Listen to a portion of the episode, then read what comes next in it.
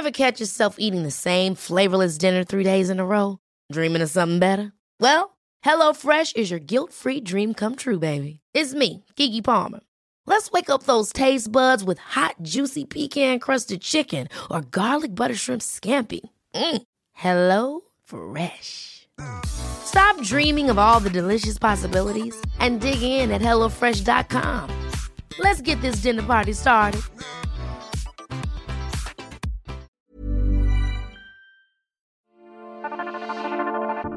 Si de planes estimulantes se trata, esta entrega de la guía del fin de semana es ideal, pues les proponemos un par de opciones que seguro los estremecen. Estará enfocado principalmente al arte contemporáneo, algunas de las áreas que abarca y la manera en la que todos podemos volvernos coleccionistas. Para lograrlo contamos con la ayuda de la invitada especial que es Patricia Siller, directora de producción de la Feria Material que este año llega a su edición número 8. Les hablaré también de un par de proyectos artísticos que utilizan insumos comestibles en sus obras, una selección que nos compartió el programa de arte contemporáneo La Pipa y la Fuente. Además, una opción para aprender más sobre arte de manera virtual. Finalmente, espero que se queden hasta el último segundo de la guía, porque precisamente está el apartado de la guía en segundos, donde les cuento de algunas recomendaciones que hacer este fin de semana. Incluimos para esta edición libros, arte circense y pachucos. Quédense, que por planes aquí no paramos. Mi nombre es Ariana Bustos Nava, también conocida como la señorita etcétera, y soy la encargada de hacer la curaduría de este espacio auditivo. Arrancamos. La guía del fin de semana, con la señorita etcétera.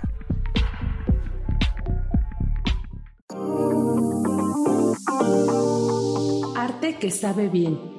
¿Sabían que hay artistas que utilizan comida como material para hacer arte? Hay diversas propuestas mexicanas en las que a través de paletas de hielo, pan o caramelos invitan al espectador a reflexionar sobre temas como la erosión y la reproductibilidad en la historia del arte, el intercambio de saberes o la precariedad.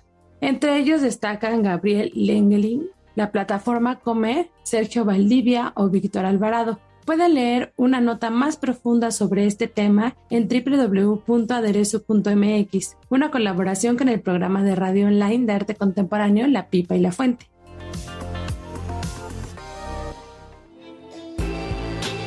El recomendado.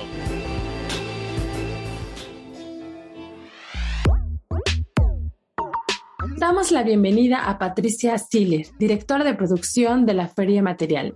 Gracias por atender la invitación, Patricia. Para la gente que todavía no ha ido a material, ¿podrías contarnos qué objetivo tiene esta feria y qué consideras que la hace distinta a otras que hay durante el año?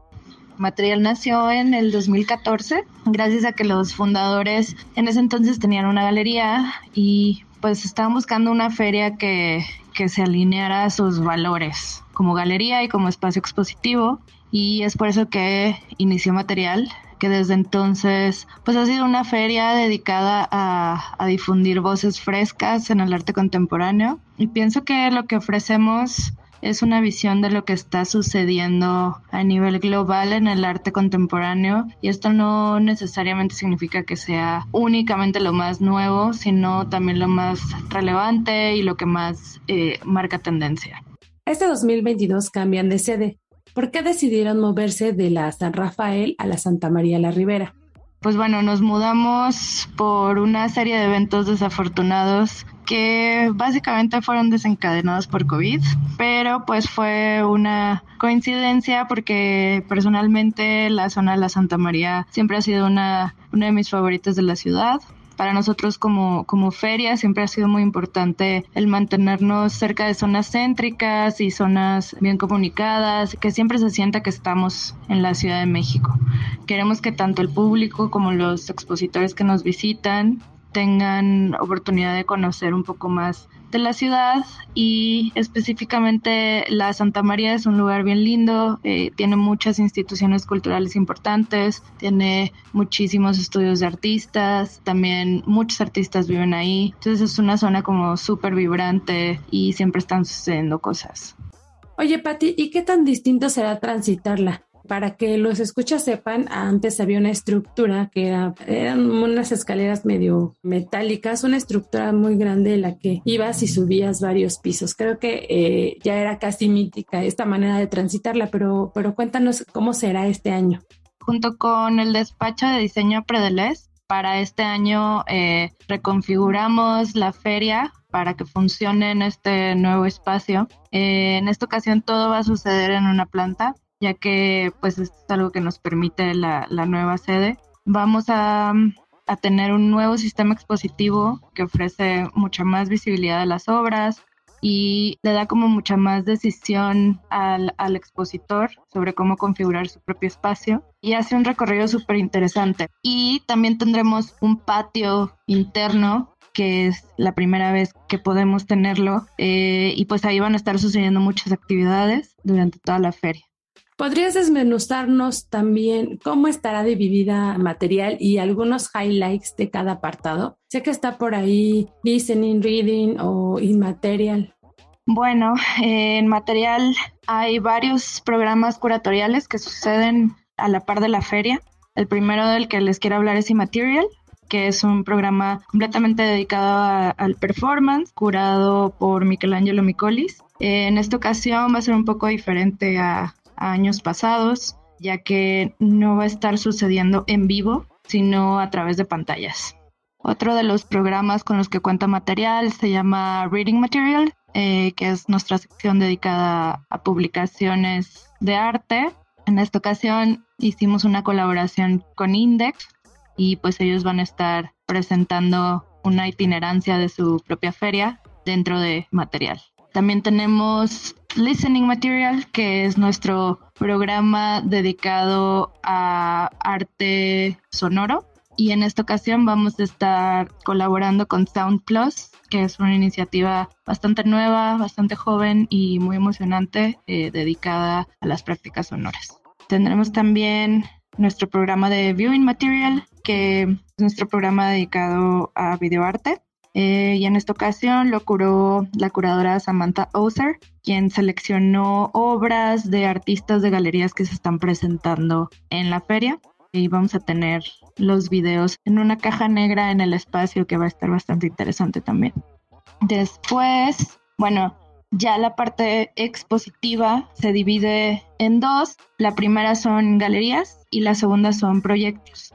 Las galerías son pues iniciativas comerciales de alrededor de todo el mundo, de media carrera y más para arriba. Eh, y proyectos es una parte que me emociona mucho. Es una beca que estamos dando a 10 proyectos expositivos del país, gracias al apoyo del Castillo Castro Abogados.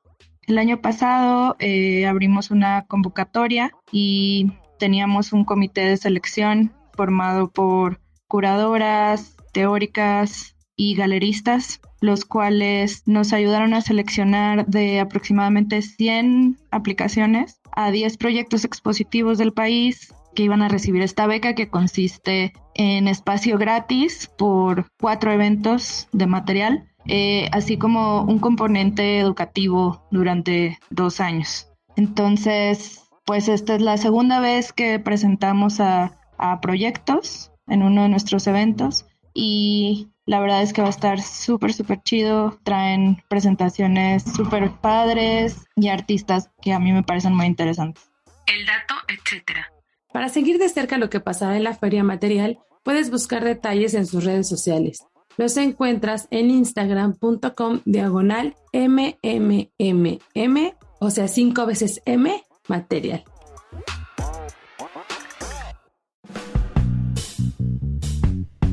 Para aprender más de arte contemporáneo. Si quieres involucrarte más con lo que está sucediendo en el arte contemporáneo, la recomendación es apuntarte a un curso virtual que ofrece el proyecto Obras de Arte Comentadas. Estará a cargo de la maestra en arte Baby Solist. Se llama Círculo de Lecturas Comentadas, Textos Introductorios de Arte Contemporáneo. Se trata precisamente de un círculo de lectura donde se revisarán ensayos que han sido fundamentales para discutir ciertos problemas del arte contemporáneo. Esto es con la finalidad de adquirir conocimientos generales sobre el tema y tener un espacio de diálogo e intercambio. para todos aquellos que nos la pasamos muy críticos de no entender a lo mejor algunas piezas, creo que este curso virtual nos permitirá abrirnos más en cuestión de, pues como de apreciación precisamente. Para más detalles pueden visitar su página que es tienda.obrasdeartecomentadas.com. El recomendado recomienda. Continuamos la charla con Patricia Siller. Ella es directora de producción de la Feria Material.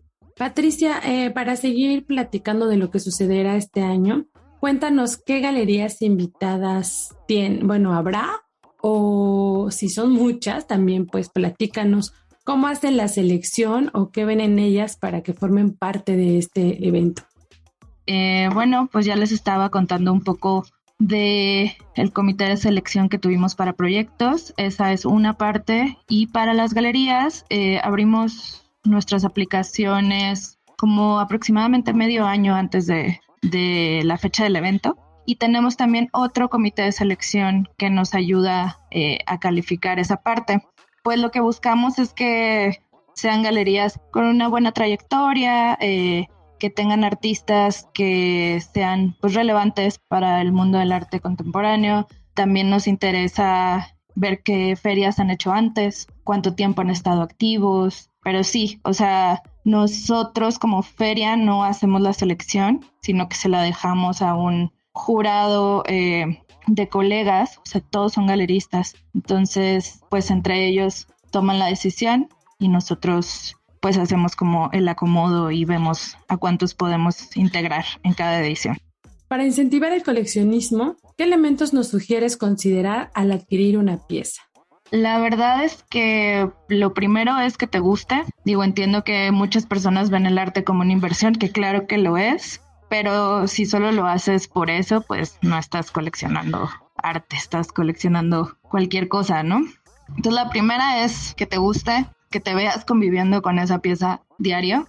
Y a mi parecer eh, es importante eh, adquirir obra de artistas emergentes, de artistas con los que de una forma u otra tengas una conexión, eh, sea a través de su discurso, a través de una conexión generacional. Y pues bueno, ya de la parte un poco más fría, pues sí revisar en qué colecciones están, qué exposiciones tienen a continuación, si han estado en bienales, en otras ferias, si han estado en museos, porque pues bueno, todo eso te dice si este artista va a seguir produciendo y si es más probable que suba el costo de su obra. ¿Qué importancia tiene el coleccionista en este tipo de eventos y para la labor de artistas galerías? Pues toda, toda la importancia. La verdad es que digo, nosotros trabajamos muy duro para proveer una plataforma y como un espacio en donde se conjuguen todas estas voces, pero pues si la gente no vende, pues es un poco en vano nuestro esfuerzo, porque pues sí, o sea, una feria es pues completamente un espacio comercial. Digo, material específicamente se encarga de que tenga muchos más elementos que solo el aspecto comercial, pero el centro y el corazón de todo, pues sí es el aspecto comercial y sí es súper importante, pues si en eso nuestras galerías se van poco contentas y no queremos eso, queremos que regresen. El dato, etcétera. La feria sucederá del 28 de abril al 1 de mayo en Sabino 369, Colonia Santa María la Ribera.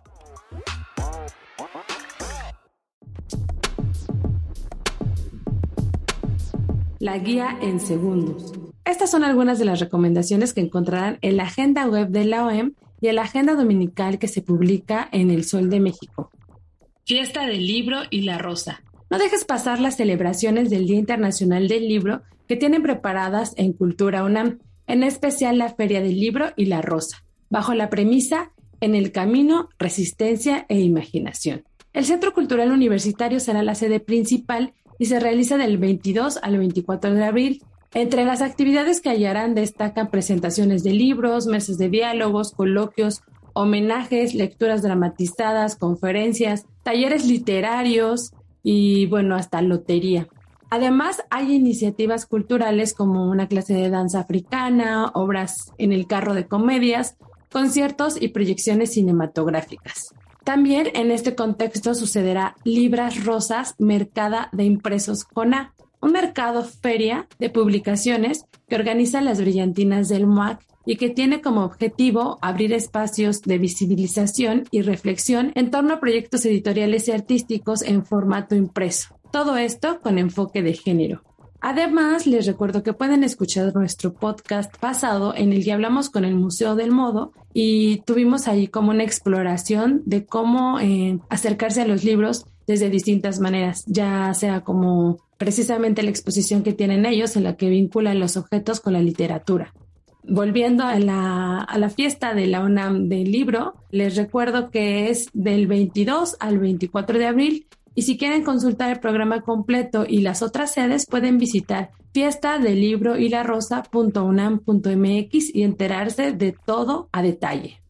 Baile de pachucos. Si tienen ánimo de bailar este fin de semana, hágalo en uno de los lugares más tradicionales de la Ciudad de México para este arte en movimiento, el Salón Los Ángeles. Este fin de semana, este 23 de abril en especial, eh, sucederá la segunda entrega de De Corazón Pachuco, Baile de Pachucos, una de las contraculturas más coloridas y rítmicas. Si nunca en su vida han visto un pachuco y mucho menos bailar, esta es una oportunidad para acercarse a esta contracultura, como ya les decía. Alístense para lucirse en la pista y preparen sus prendas más elegantes para moverse con ellos y pues copiarles algunos pasos. Todo esto al ritmo de la Orquesta Pérez Prado, Los Reyes del Mambo, los 15 campeones de Carlos Campos, Danzonera Acerina, Danzonera de Felipe Urban, Son 14 de Cuba, Orquesta Siboney y Grupo Estrellas Dinamita. ¿Qué caracteriza a la indumentaria del Pachuco? Bueno, pues una pluma en el sombrero, pantalones y colgados, colores muy vivos, bueno, por ahí podrán ver seguro entre el rojo, morado, amarillo y todo esto muy bien combinado con zapatos bicolor. Si tienen algo de esas prendas, no duden en ponérselo, sino pues eh, de pronto ahí en el Salón Los Ángeles también venden un par de zapatos o seguro podrán intercambiar ahí o pedir recomendaciones de los pachucos que asistan a este baile de pachucos. ¿Cuándo y dónde? El 23 de abril a las 3 de la tarde en Lerdo 206, Colonia Guerrero, en la Ciudad de México. Los boletos los pueden comprar directamente en taquilla a partir de las 10 de la mañana. Festival del Cárcamo. El CENAR y el Bosque de Chapultepec serán dos de los espacios donde se viva la primera edición del Festival del Cárcamo. La intención es reactivar precisamente el espacio del Cárcamo de Dolores como un espacio para el libre ejercicio de los derechos culturales, no sé si han ido alguna vez, pero bueno, ahí es una de las obras, a mi parecer, más imponentes de Diego Rivera, que además pues está ahí de paso, ¿no? Digo, no es como que salgas a la calle y ya está, pero está abierto al público, cualquiera puede visitarla y, y la verdad es que es monumental. La programación de este festival, como les decía, es en ambos lugares, el CENART y el Bosque de Chapultepec. Habrá en su mayoría música de jazz y arte circense. Por ejemplo, el sábado 23 a las 7 de la noche en el CENAR sucederá la presentación de Mestillas y el domingo a mediodía el circo hecho en casa. Por su parte, en la explanada de la Fuente de Tlaloc, en Chapultepec, tocarán las Swing Swisters. Es un trío vocal femenino y les tocará eh, estar en el escenario a las 3 de la tarde. En este mismo espacio, el domingo a las 3 de la tarde, se presentará El Principito, danza retrofuturista a cargo de la Infinita Compañía. Esta es una coreografía basada en la famosa novela. ¿Cuándo y dónde? 23 y 24 de abril. Para más detalles pueden visitar www.cenar.gov.mx.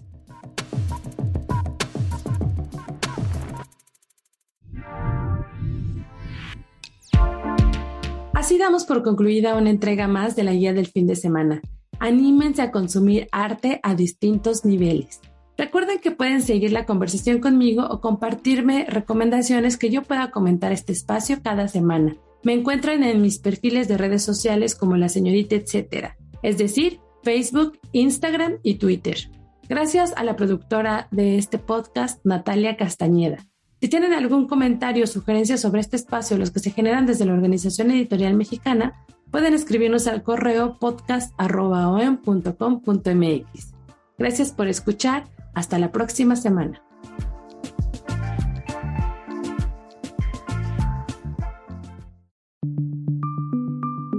Esta es una producción de la Organización Editorial Mexicana.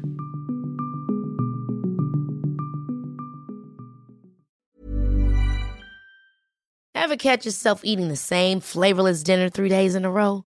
Dreaming of something better? Well, HelloFresh is your guilt-free dream come true, baby. It's me, Kiki Palmer. Let's wake up those taste buds with hot, juicy pecan-crusted chicken or garlic butter shrimp scampi. Mm. Hello Fresh. Stop dreaming of all the delicious possibilities and dig in at HelloFresh.com. Let's get this dinner party started.